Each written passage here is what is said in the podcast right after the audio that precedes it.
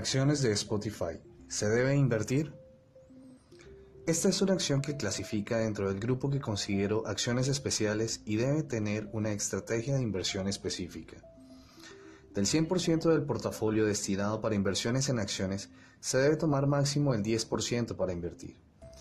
Este monto se debe dividir en dos, una primera inversión para la actualidad y la otra segunda parte para una corrección en el precio superior al 40% y se debe dejar intocable a un plazo de mínimo 5 años. Esta es una acción que puede dar sorpresas favorables en el largo plazo, ya que se perfila como el monopolio mundial de la reconversión de la industria de la música. Pero en ese orden de ideas y por ser una incertidumbre o ideal, se debe mantener este tipo de estrategia. Analizándola como acción tecnológica especial con un futuro creciente dentro del sector, podríamos decir que por valoración relativa, su precio justo son 155 dólares por acción, con un potencial de corto plazo del 5% al alza. Por flujo de caja de la firma descontado con proyección lineal, su precio justo está en 132 dólares por acción. Se debe tener en cuenta que los precios objetivos podrían cambiar favorablemente en el tiempo en la medida en que la compañía incremente sus ventas en un mercado donde su tasa de crecimiento es creciente. Analizándola como una foto que no cambia y no varía o mejora en el tiempo, podríamos decir que la recomendación de los precios objetivos promedio es vender. Esta acción podría variar hasta un menos 54% de mantenerse la tendencia de sus utilidades actuales y políticas de dividendos basados en el CAPM.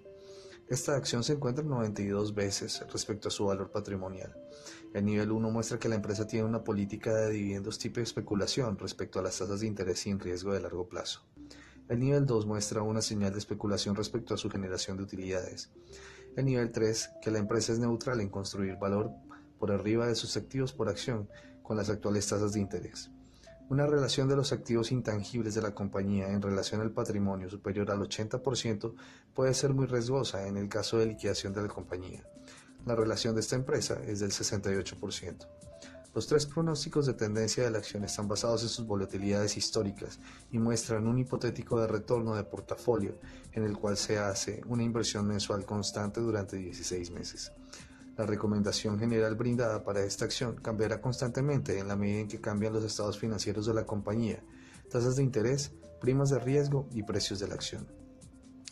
Para ver el research de esta acción a detalle, ir al siguiente link. www.bancainversiones.com slash blog. Artículo por James García